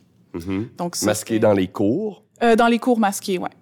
Puis euh, on se produisait devant des étudiants et étudiantes de notre programme et le corps professionnel, euh, professoral de notre programme aussi. Donc euh, d'avoir un public, c'est super. C'est sûr que ça change un peu comment tu travailles quand tu sais que tu vas pas offrir le spectacle au grand public, mais à Ça change quoi? Qu'est-ce que ça change? ça change pas, je dirais pas que ça change le processus, mais je pense que ça change un peu le regard que tu vas avoir sur ce que tu fais quand tu sais que ça va juste être vu par d'autres personnes qui qui baignent dans le théâtre ou d'autres personnes qui se forment en théâtre. Je sais pas comment dire, mais je pense que le regard que ces personnes-là portent sur ce qu'on fait est différent parce qu'il est filtré par soit leur présence dans l'école, soit leur leur désir de faire ça aussi. Donc, je, je dois dire que ça me manque le- la rencontre avec le grand public, c'est-à-dire Le monde. le, oui, en c'est ça. qui sort du cercle des initiés. Oui, c'est ça, mais ça c'est pas pour diminuer la valeur des de ces spectateurs spectatrices là aucunement là. Puis euh, Tantôt, tu disais euh, que tu as, déjà des idées, des envies, puis ça, c'était une des choses euh, dont je voulais tenir compte avec ce stage-là, c'est qu'à la fin du stage, au printemps prochain, ben, il y aura une carte blanche euh, euh, devant le public dans la petite licorne où ben, tu as une carte blanche, donc tu as le choix, tu auras tout le loisir de déployer Oui. ton imaginaire et, Ouais. avec les gens que tu veux. Et ça, c'est important, je trouve, parce que justement aussi, c'est, c'est d'inviter des créateurs, une artiste, donc, puis de saisir, euh, ben, d'avoir- D'entendre sa voix. Oui, oui, oui, c'est ça, exactement. déjà des impulsions. Euh, oui, mais je vous dirais que là, en ce moment aussi, surtout avec euh, les vacances qui arrivent, là, je commence à me sentir plus détendue puis avoir plus de temps pour moi puis euh, pour penser à ça et à d'autres euh, d'autres projets. Donc, plus de temps pour écrire. Euh, c'est sûr que j'aimerais ça présenter euh, quelque chose que j'ai écrit. Ensuite, avec qui, je sais pas encore, j'ai hâte de, de rencontrer. Donne-toi le temps. Donne-toi C'est le ça, temps. Oui, le c'est ça, Oui, c'est ça. Oui, Tu vois, ben oui. Rencontrer Oui, je viens- du ça monde. vient Il y a des gens hors d'école. Il y en a. C'est vrai, ça existe, Puis- mon Dieu. Puis, puis c'est vrai que, tu sais, quand on est à l'école, là, on n'a pas deux minutes à soi, là. Non. Et là, c'est, c'est aussi quand tout ça s'arrête, c'est d'apprivoiser ce silence-là, ce Ouais. temps-là. De... C'est vertigineux, là. Euh, on se fera pas d'accroire. Non, non, hein. c'est comme, euh, OK. Puis d'accepter que les choses se font tranquillement. Là, faut que c'est comme si tu poses une pierre à la fois. Puis chaque geste Ouais. que tu vas poser, ben, tu le sais pas, mais il y a quelqu'un qui va avoir vu ça. Ah, il y a quelqu'un qui va en parler à quelqu'un d'autre. Hey, elle a fait tel spectacle ou elle a joué tel rôle dans, c'est elle qu'on voyait, etc. Puis d'accepter ce, ce- ce- que tout a un rythme. Puis chaque, chaque artiste, chaque créateur va se développer dans le temps. Il y en a que ça va aller plus vite, il y en a que ça va être plus lent. C'est, c'est, c'est de l'alchimie. Ben oui, mais on l'entend beaucoup ça. C'est une c'est que on sait pas, tu sais pas à quoi va ressembler ta carrière, tu sais pas c'est quoi les opportunités que tu vas rencontrer, puis tu en as conscience quand quand tu fais le processus, tu le sais que tu travailles très fort pour être formé, puis tu sais pas ce qui va t'attendre après. Mais il y a vraiment une part de OK, qu'est-ce que moi je fais? Tu sais comment est-ce que je suis capable de me pousser même si euh, ma vie est et je suis rendue à avoir une petite job euh, plate, il faut que je me motive à comme, OK, je trouve du monde, puis on, on fait avancer les choses. Puis il y a une, une grosse part de mystère de qui est-ce que je vais rencontrer, qui est-ce qu'est-ce qui va m'appeler, entre guillemets. Donc, euh, Puis ta cohorte ou les gens que tu côtoies, là, tu sens quand même qu'il y a, il y a, il y a, il y a, il y a, il y a, il y a comme, il y a de l'énergie, il y a de l'espoir. oui, non, je suis sûr, là, c'est pas, tu sais, des fois, on peut l'imaginer qu'à mon Dieu, ils doivent être abattus, ces gens Mais pas du tout, tu non, sais. non, il y a une grande Euh, vivacité, il y a un grand désir de, de, D'autant plus, de prendre sa place. Ben puis oui. ouais, ouais. Louisa, je voulais savoir, tu parles que tu as plein d'idées, puis je le sens, c'est drôle, hein, je le sens dans le ton de ta voix. Qu'est-ce que tu perçois du milieu du théâtre? Et puis, est-ce qu'il y a des choses que tu as envie de changer ou de faire différemment? Bon, c'est sûr, c'est ça. J'ai vu peu de choses dans l'année dernière, mais j'en ai vu beaucoup avant ça. Euh, je perçois quand même une belle, euh, une belle variété. Je perçois qu'on on est très curieux en général. On se plonge dans différentes dramaturgies. Euh, je sens qu'on prend des risques aussi, quand même, euh, par rapport à à nos choix. Euh, Quel genre de risque? euh, ben, des risques au niveau de, des textes qu'on choisit de, de, de mettre en scène ou, euh, tu sais, parce qu'on n'est jamais assuré d'avoir un succès, si on veut un succès. Puis je pense que il y a place à ça au Québec, au milieu théâtral, que le monde essaye. Euh, le monde se donne la chance de se dire, OK, peut-être que ça, ça va rejoindre 20 personnes, mais puis il y a certains théâtres qui, qui le permettent plus que d'autres. Ben, peut-être trouver un équilibre entre les artistes qu'on voit beaucoup puis ceux et celles qu'on voit pas. Mhm. Dans le sens que autant que les personnes qui sont là depuis longtemps travaillent fort et méritent d'être là et je dis pas du tout ah euh, OK, tu as eu ton moment de gloire, euh, vas-y, c'est fini. Non, pas du tout là, la carrière continue et s'épanouit mais c'est sûr que ça prendrait plus d'inclusivité euh, au niveau des des artistes émergents.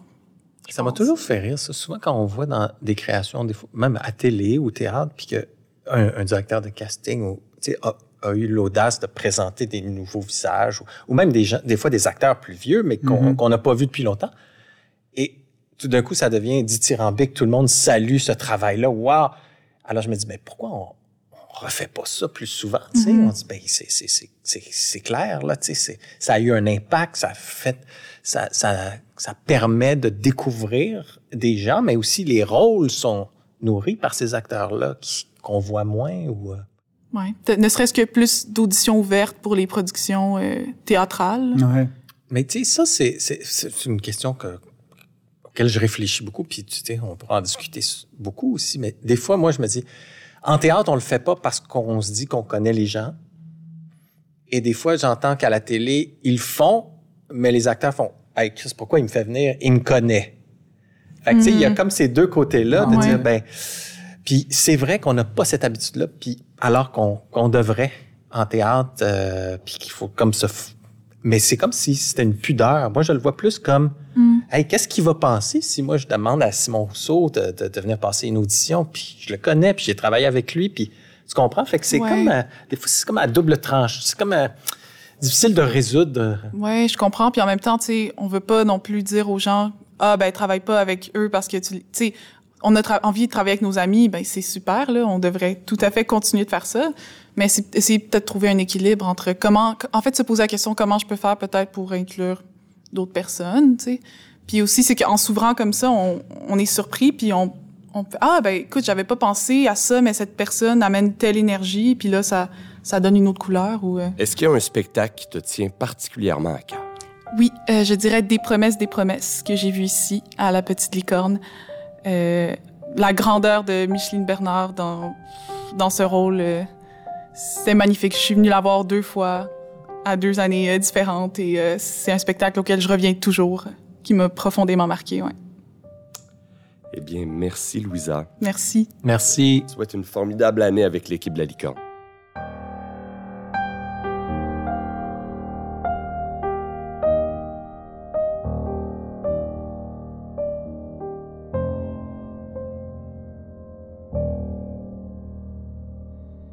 Et maintenant, chers amis auditeurs, préparez-vous à plonger en plein drame juridique et politique.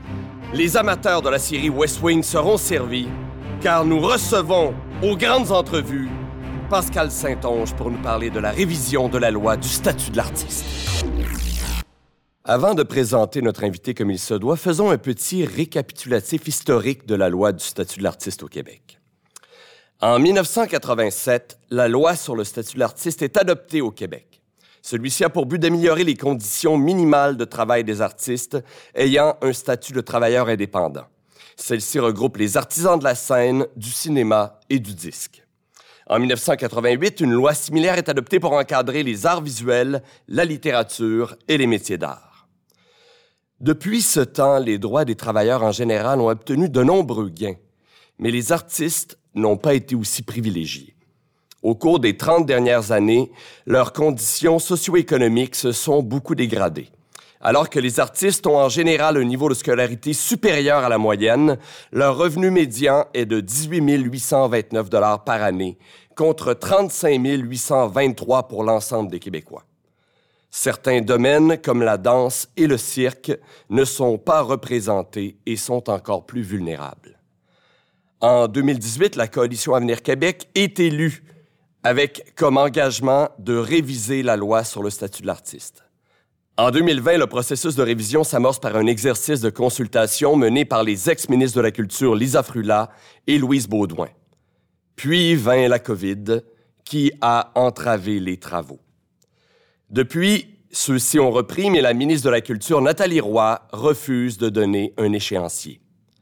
Puis, au début mai dernier, une motion visant à appuyer les artistes a été adoptée à l'unanimité à l'Assemblée nationale, redonnant un peu d'espoir.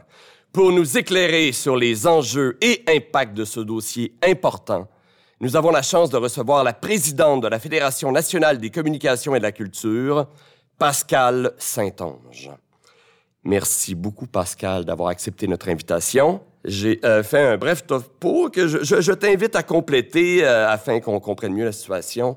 Qu'est-ce, que, qu'est-ce, qu'est-ce, qu'est-ce, qu'est-ce qui se passe? Bien, euh, c'est un très bon topo qui fait euh, un bon survol historique euh, de la loi sur le statut de l'artiste, ou je devrais dire même les lois sur le statut de l'artiste. Allons-y pour ça. Et euh, où euh, nous en sommes présentement, c'est tout simplement, nous sommes en attente euh, Ah oui. d'avoir un échéancier précis euh, pour savoir quand est-ce que débuteront officiellement les travaux. Et euh, on espère avoir une loi, une révision de la loi déposée à l'automne pour la rentrée à l'Assemblée nationale. Cette révision de la loi-là, je m'excuse, Simon, mais Oui. qu'est-ce, quel gain concrètement là, vous souhaitez, ou On souhaite pour les artistes. tout le monde là, souhaite et qui sont sur la table? Ben, grosso modo, euh, un des gros gains qu'on vise, c'est euh, le transfert de la littérature sous la première loi du, statut de l'artiste. Grosso modo, parce que euh, les écrivaines, les écrivains, euh, l'UNEC, par exemple, n'a pas euh, le, la possibilité de négocier des ententes collectives, contrairement, par exemple, au monde du théâtre. Euh, les, Avec l'UDA. C'est ça, l'UDA ou la PASC ou d'autres associations. Donc ça, c'est un des gains euh, qui est visé dans cette révision de loi-là. Et le deuxième gain, ben, c'est une espèce de mise à niveau général euh, pour améliorer le cadre des relations de travail, le cadre législatif, euh, qui permettrait des mécanismes plus efficaces pour la négociation des ententes collectives, la protection, euh, la mise à niveau aussi des protections et des droits des, euh, des artistes et des créateurs qui sont couverts par cette loi-là. Ben, il y a une notion qui, je pense, qui va être très évidente pour tout le monde, puis qui démontre que le cadre législatif euh, pour euh, pour les artistes est euh, dépassé. Bon, tous les travailleurs, les travailleuses au Québec ont le droit de travailler dans un milieu de travail qui est sain et exempté de harcèlement. C'est couvert par le Code du travail, la loi sur la santé et sécurité, etc., etc. Or, la loi sur le statut de l'artiste ne comporte rien qui touche au harcèlement ou euh, à, la question de la santé euh, dans les milieux de travail. Donc, tout ça, ça veut dire que les associations, puis on a tous entendu parler euh, du, du, mouvement MeToo, puis il y a eu beaucoup de dénonciations qui ont affecté le milieu culturel.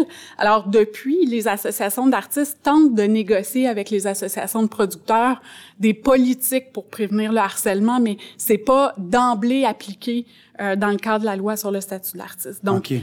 ça, c'est, c'est, je trouve, l'exemple le plus évident oui, qui illustre que euh, le cadre est désuet. Puis, euh, dans le fond, ce qu'on demande, c'est que les artistes, les créateurs, ils puissent jouir des mêmes droits et protections que tous les autres travailleuses et travailleurs au Québec. Mm -hmm. Ça, c'est vraiment, vraiment super.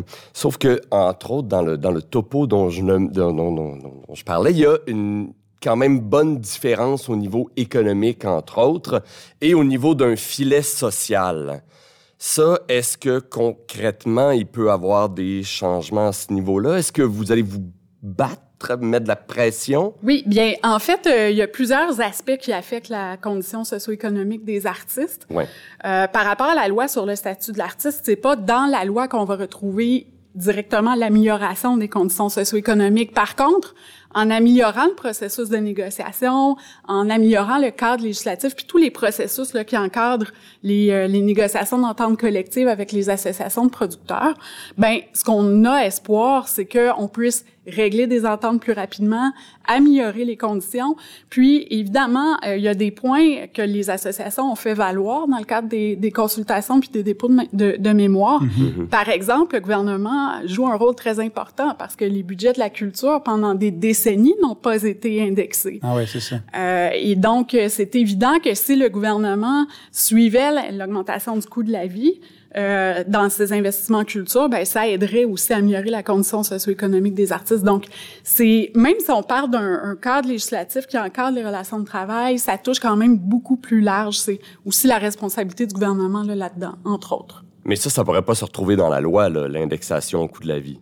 Non, ça pourrait pas se retrouver dans la loi. Par contre, ce qui pourrait se retrouver dans la loi, c'est l'obligation, par exemple, pour euh, les, euh, euh, producteurs ou les diffuseurs qui reçoivent des subventions du gouvernement pour le développement de leur production, etc., qu'à ce moment-là, il y ait des obligations de respecter les ententes collectives.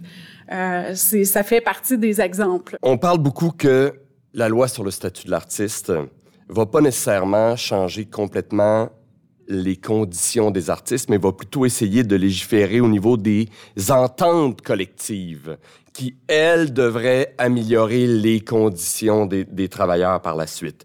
Qu'est-ce qu'on entend par entente collective? Ben, L'entente collective euh, dans les milieux artistiques, c'est l'équivalent des conventions collectives dans le milieu de travail. Euh, mais il y a une particularité, c'est que euh, contrairement à un milieu de travail salarié régi par le Code du travail où on, on, signe une entente collective qui va déterminer exactement, par exemple, les échelles salariales, les vacances, les congés, euh, puis toutes sortes de choses. Le dentiste. C'est ça, les avantages sociaux, etc., etc. Les ententes collectives dans le milieu de la culture, ça détermine les conditions de pratique minimales. Donc, euh, ça va dire pour une production, le, le, le, le le, tarif, par exemple, pour euh, les comédiens, pour les, les, costumiers, euh, ceux qui s'occupent du maquillage, etc., etc.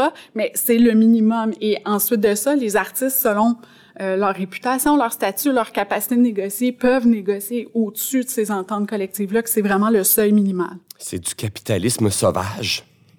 Ben c'est un milieu particulier qui repose beaucoup sur le casting et où euh, dans le fond euh, c'est euh, c'est la réputation, c'est c'est c'est euh, toute la reconnaissance que les artistes arrivent à, à, à développer pour eux-mêmes qui fait en sorte que ça améliore leur capacité de négocier. Mais même ça c'est précaire. Je vais vous donner un exemple. Euh, on s'est aperçu que des animateurs en télé, par exemple, mhm. les hommes et les femmes, il y avait des grandes différences au niveau euh, des conditions. Donc, pour les vedettes animatrices euh, versus les vedettes animateurs, les tarifs étaient bien en dessous. Donc, la limité de la, capacité de négocier aussi dépend des individus, mais de toutes sortes d'autres mhm.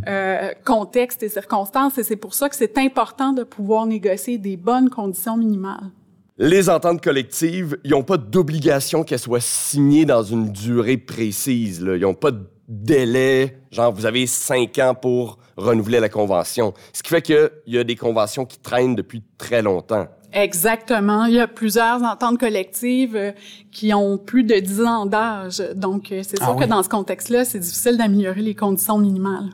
Puis ça, la loi pourrait statuer quelque chose de précis là-dessus pourrait y avoir des mécanismes qui favorisent la, qui favorisent l'atterrissage d'entente plus rapidement en forçant les parties à négocier davantage, euh, en ayant certaines obligations là, qui sont plus fortes, puis qui existent dans, euh, par exemple, dans le code du travail. Là. donc des mécanismes pour régler à, au règlement des différends, puis euh, l'atteinte d'une entente négociée plus rapidement de bonne foi, évidemment.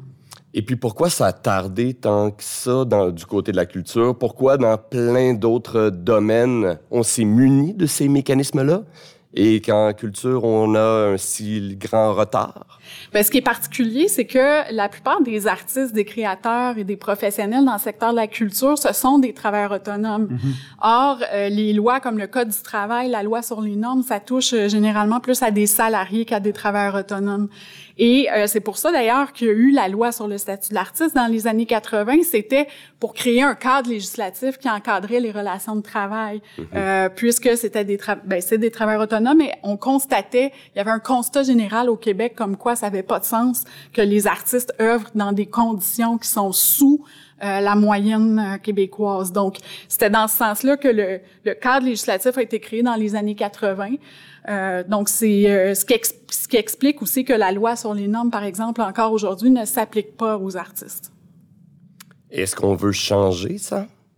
Non, euh, le, le fait que c'est du travail autonome, ben, ça s'explique par le contexte aussi dans lequel œuvrent les artistes, dans le sens que ils naviguent la plupart du temps de projet en projet, sont pas attachés à un seul employeur.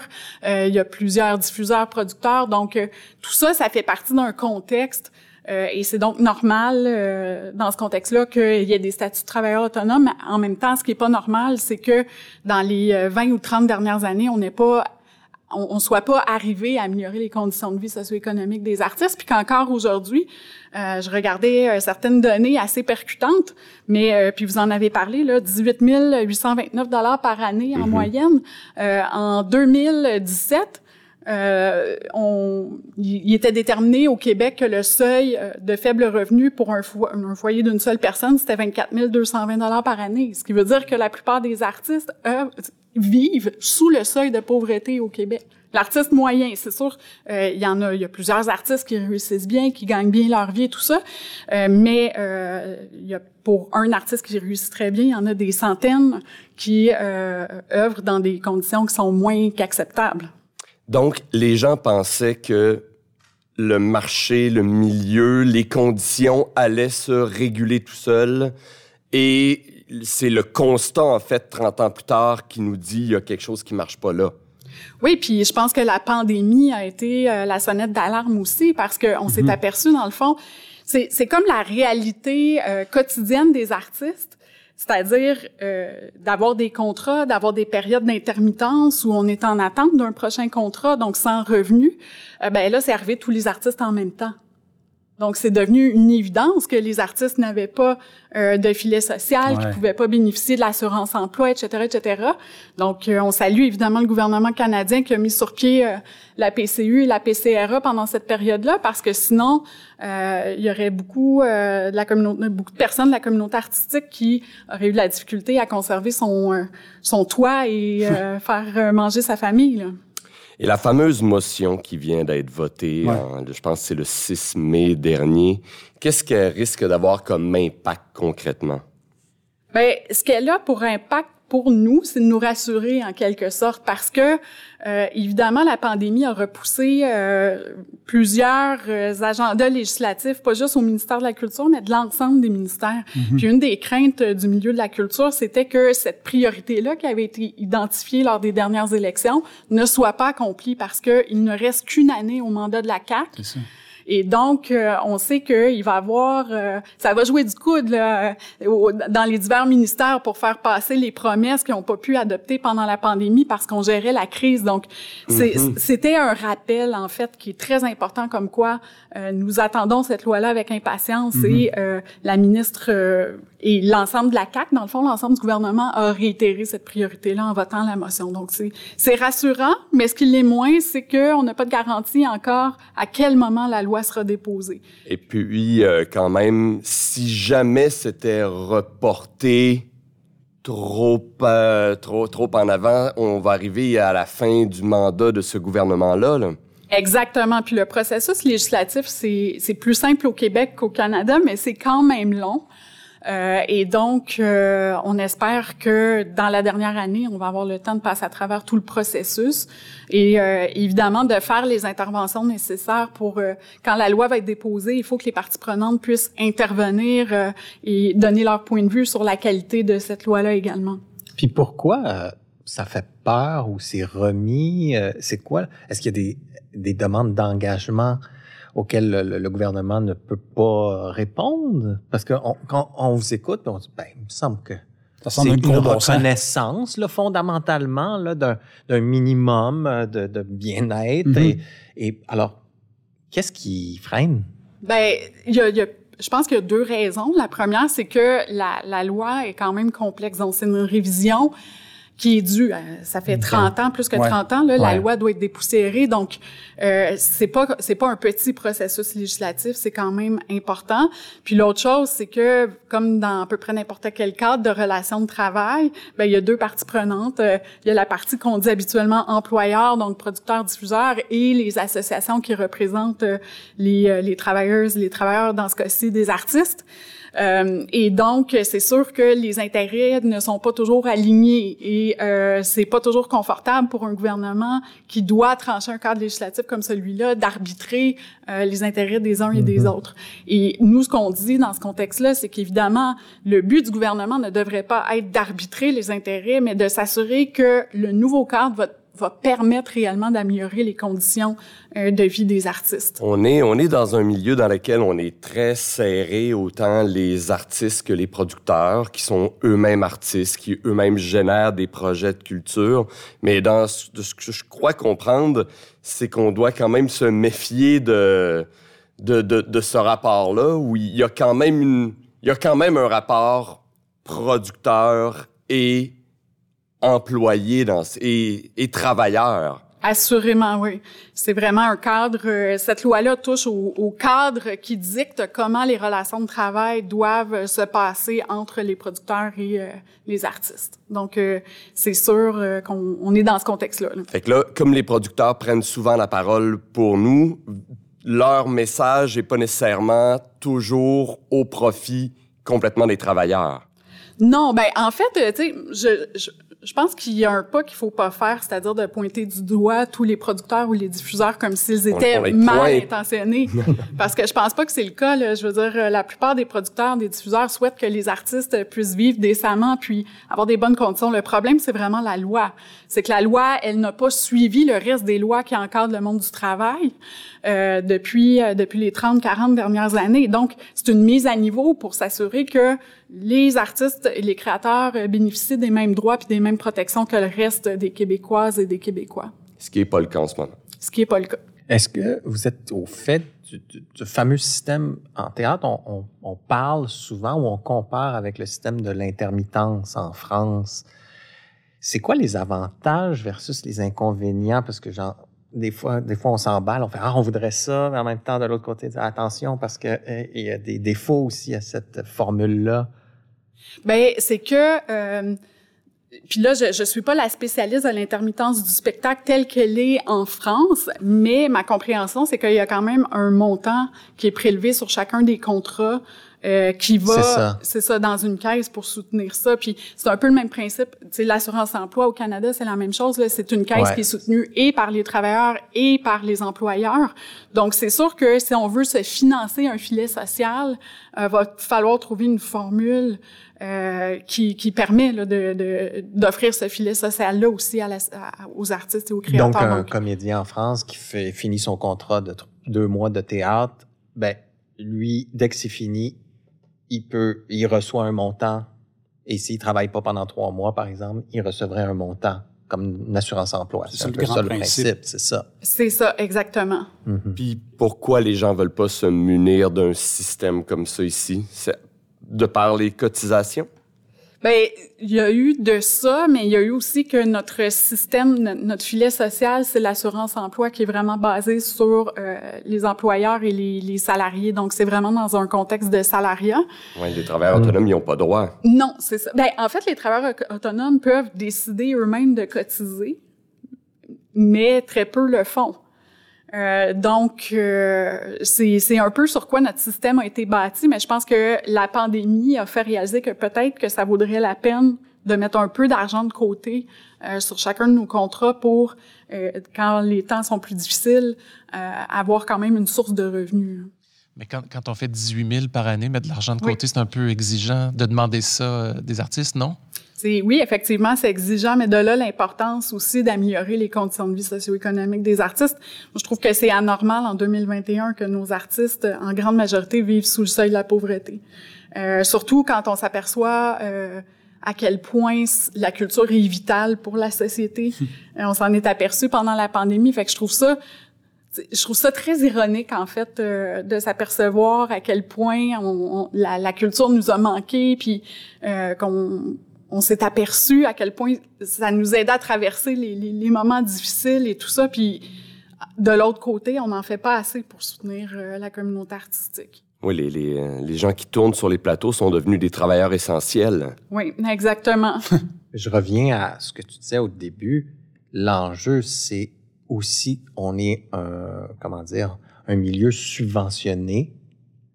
Euh, ben, je parle du théâtre, par exemple. Donc, une grande partie de l'argent vient des conseils des arts, des gouvernements, par la bande. Donc, si on veut, par exemple, mettre un système où on pourrait cotiser ou augmenter, euh, il faut que ça vienne pratiquement du gouvernement ou des conseils des arts. Il faudrait qu'il y ait une injection euh, supplémentaire d'argent parce que au niveau des revenus de billetterie, par exemple, c'est pas là qu'on peut euh, aller chercher. On peut pas augmenter beaucoup plus. euh. Il y a plusieurs choses intéressantes dans ce que vous dites. Euh, premièrement, le fait que l'art et la culture est subventionné, c'est pour qu'elle soit accessible au plus grand nombre. Exact. Parce que si les gens, les citoyennes, les citoyens payaient le plein prix pour avoir accès à la culture, Ouais. c'est seulement l'élite éco- économique qui en bénéficierait. Donc, on a fait un choix de société de dire la culture doit être accessible, c'est un bien, puis c'est, c'est, je veux dire, c'est reconnu par l'UNESCO. On adhère à, à ces, à ces euh, philosophies-là. Donc, ça, c'est un choix de société. Ça, c'est la première chose. La deuxième chose, c'est vrai que c'est subventionné, mais euh, dans les dernières décennies au Québec, le gouvernement a consenti moins que 2% du budget total du Québec, alors que quand on regarde le PIB, donc le retour, qu'est-ce que ça vaut économiquement, au Canada, c'est 2,7% et c'est 100 c'est quelque chose comme 150 quelques mille emplois au Québec. Donc, le Québec est gagnant. On investit, mais pour chaque dollar investi, le gouvernement refait cet argent-là. Donc, en fait, c'est, de l'argent qui circule tout simplement, mais qui permet un grand nombre d'emplois, de l'activité touristique. Euh, une chose intéressante qui est ressortie du budget fédéral, du dernier budget fédéral, euh, euh, pendant la gestion de la crise et de la pandémie, c'est que il fallait lier la culture à la renaissance des centres-villes, à la renaissance, à la relance euh, du, du, tourisme, des régions, etc. Tous les maires des régions, des municipalités ont fait valoir à quel point c'était important que la culture soit soutenue parce que ça fait vivre plein de monde autour. Donc, euh, moi, l'argument que euh, c'est largement subventionné, c'est vrai, mais ça rapporte aussi économiquement. Puis il y a une richesse incalculable qui nous vient de la culture, une force d'attraction pour des entreprises étrangères, entre autres, qui vont décider d'établir euh, leur, leurs entreprises ici parce, à cause de cette vitalité-là puis de cette richesse culturelle. Donc, et ça, c'est impossible à calculer. Est-ce que vous avez fait des comparaisons avec d'autres pays? Par exemple, tu sais, en- je pensais à l'Allemagne. Dans ma tête, je me disais, ah, eux, il me semble que autres, ils investissent Ouais, beaucoup dans la culture. Donc, un travailleur autonome là, du, du milieu culturel a un revenu moyen plus élevé, une meilleure, un meilleur filet social? J'ai, j'ai pas malheureusement Non. récemment fait de comparatif, là, donc j'ai pas de chiffres ou d'exemples en tête. Euh, mais par contre, c'est quand même bien connu que l'Europe soutient davantage qu'ici. En général, en culture, euh, avec les médias, etc., etc., on a une approche euh, qui est plus euh, anglo-saxonne, qui se rapproche plus de ce que la façon dont les, États-Unis ou l'Australie intervient, alors que notre marché il est très très différent. On a un très petit marché pour la dense, euh, la densité de la population est tellement faible au Québec au- et au Canada dans le territoire et tout ça, donc. Je, je préférais qu'on se rapproche des pays d'Europe, par exemple, ou, ou même scandinaves en termes de support. Puis qu'est-ce qui fait qu'on suit plus un modèle anglo-saxon? C'est parce qu'on se laisse influencer par le reste du Canada ou parce que c'est vraiment ça notre désir de société? Je- je- je- Il y a sûrement euh, une historique économique euh, du reste du Canada, là, puis aussi de la perception de la culture. Le, le Québec est particulier dans le Canada, ne serait-ce que par la langue française. Euh, donc, on a euh, cet intérêt-là qui, est- qui est davantage présent de soutenir euh, la culture, soutenir l'art, parce que c'est à travers ça aussi que notre langue, que notre euh, identité vit. Donc, euh, il y a une préoccupation additionnelle au Québec, c'est clair, mais en même temps, comme j'ai dit, le gouvernement du Québec in- investit moins que 2% de son budget total en culture. Donc, euh, on a cette impression-là, mais on pourrait en faire beaucoup plus. Est-ce que nous, personnellement, en tant que citoyens, artistes, qu'est-ce qu'on qu'est-ce qu'on peut faire pour euh, Ouais. témoigner de notre soutien, faire bouger les choses? Qu'est-ce qu'est-ce qu'est-ce que On est dans une période euh, vraiment intéressante et cruciale, je pense, où euh, il y a une prise de conscience importante au niveau de la place qu'occupe la culture dans nos vies, euh, et deuxièmement, de la réalité dans laquelle évoluent nos artistes. Donc, il y a, il y a vraiment un... C'est plate à dire ça, là, mais une opportunité à saisir de s'intéresser à ces questions-là pour s'assurer qu'on tire des leçons de la pandémie. Euh, ce qui nous a permis de passer à travers euh, moralement, psychologiquement, c'est beaucoup euh, le divertissement, la culture, tout, tout qu'est-ce qu'on a pu avoir accès, la, la lecture. Il n'y a jamais eu autant de ventes de, de, de livres que pendant cette période-là. Donc, il y a une opportunité actuellement de revoir nos cadres législatifs qui sont vraiment, euh, qui datent. Euh, et ça, c'est vrai autant au Québec qu'au Canada. Donc, il y a beaucoup, beaucoup de réformes législatives à avoir. On fait juste penser à l'arrivée des géants du web. Oui. Puis le théâtre est de plus en plus présent sur les plateformes numériques. Donc vous allez, tu sais, le théâtre aussi va être appelé à se questionner sur la façon dont on veut tirer des revenus euh, de ces nouvelles plateformes-là. Puis en ce moment, la- la- le poids de la balance est juste d'un côté. Donc, euh, ce que je dirais là pour les citoyens puis aussi les gens de la communauté artistique, il faut s'intéresser à ces questions-là. Je sais c'est c'est complexe, c'est pas des petites lois, mais euh, c'est important qu'on le fasse puis qu'on transforme notre avenir. Qu'on, en fait, qu'on assure la pérennité de la culture puis l'avenir euh, de l'art et de la culture au Québec puis au Canada. Puis comment on peut signaler au gouvernement que la culture, c'est important pour nous? 1-800 322 Un 800 important. Un texto. On envoie le... En faisant ce qu'on fait. Je pense qu'on En fait notre ce qu'on part euh, Oui, aujourd'hui. Oui, assurément. Puis euh, toutes les associations d'artistes, euh, l'UDA, la Guilde des musiciens, l'UNEC, euh, la PASC, etc., etc., on travaille tous ensemble présentement pour euh, mettre sur pied une campagne que vous allez voir bientôt, OK. euh, qui va parler de la loi sur le statut de l'artiste, qui va parler de la situation socio-économique des artistes. Donc, on va tenter d'informer la population et euh, de suggérer aussi des façons euh, de de- d'illustrer, de, témoigner de notre de notre support euh, à nos artistes. Bien, alors restons à l'affût. Oui. Ça s'en vient bientôt. Ce n'est qu'un Merci. début. Continuons le combat. Merci. Merci mille fois, Pascal, d'être venu. C'est extrêmement précieux pour nous. Ça me fait plaisir, puis je vais souhaiter à tout le monde euh, une- un bel été culturel, une- un beau retour sur scène, puis on espère que le public euh, sera encore plus au rendez-vous euh, cet été, cet automne. J'ai hâte en tout cas.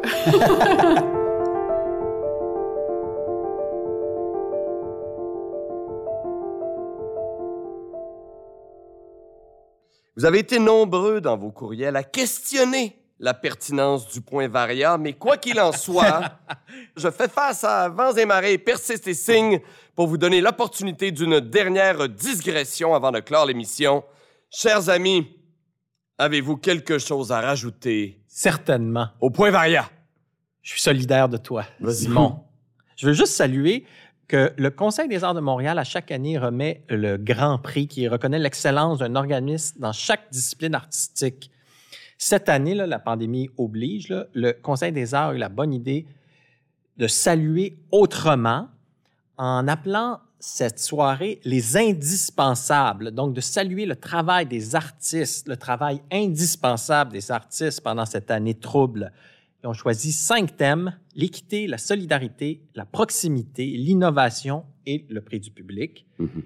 Et en théâtre, on a trois organismes qui sont en nomination. Écocéno, dont on a parlé. Oui, euh, avec Eleni Wing. Exactement, le théâtre aux écuries et la serre Art Vivant.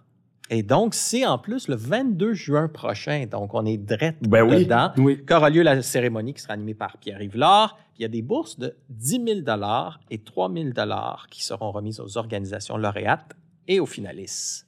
Bonne chance à tous. Bonne, Bonne chance à tous. Sébastien. Ben, euh, le premier balado qu'on avait fait, le tout premier, on avait souligné la première lauréate du prix Jovette Marchesso, qui vise la reconnaissance et le rayonnement de la contribution des femmes artistes dans le milieu théâtral. oui, c'était Catherine Vidal. C'était Catherine Vidal qu'on avait reçue avec euh, grande joie. Un projet Et, euh, du Conseil des arts de Montréal, oui, en passant, et de Espace Go. Tout à fait. Notre deuxième récipiendaire est donc Nancy Tobin, qui euh, cette année, c'était les conceptrices qui étaient mises à l'honneur. Mhm. Euh, une, conceptrice de son qui a travaillé énormément avec Denis Marlot, euh, avec François Girard sur Novecento, entre, entre autres, et dernièrement avec Alexia Burger pour, sur les barbelés d'Annick Lefebvre. Donc, une grande d'ici qui a... qui Dont a le droit son travail. Jovette. Bravo, bravo Nancy. Toi, Simon, j'imagine que tu as un varia explosif. J'ai, une j'ai une petite plug à faire, car euh, je pars euh, euh, la semaine prochaine au Carrefour. Ah oui. Au Carrefour à Québec, présenter l'usine de théâtre potentiel, une présentation du théâtre de la Hélénie. Donc, voilà, c'est ce qui conclut notre édition estivale de C'est juste du théâtre. On se retrouve euh, À l'automne, à l'automne, avec le spécial rentrée. 1,5, 2, 1 mètre? Ah, Combien de la- distance? la voilà. distance C'est ça la question à Combien de l'automne. distance entre chaque spectateur? Ah, Un demi-mètre? peu importe un demi-banc. Un banc. Un banc. Juste un banc. Je serai si heureux de vous retrouver, peu importe la distance.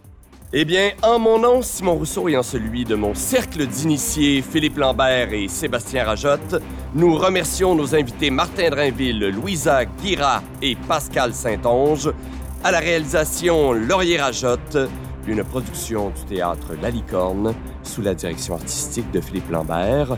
Au grand plaisir de vous retrouver, chers amateurs de théâtre, de l'autre côté de l'été. Et d'ici là, portez-vous bien.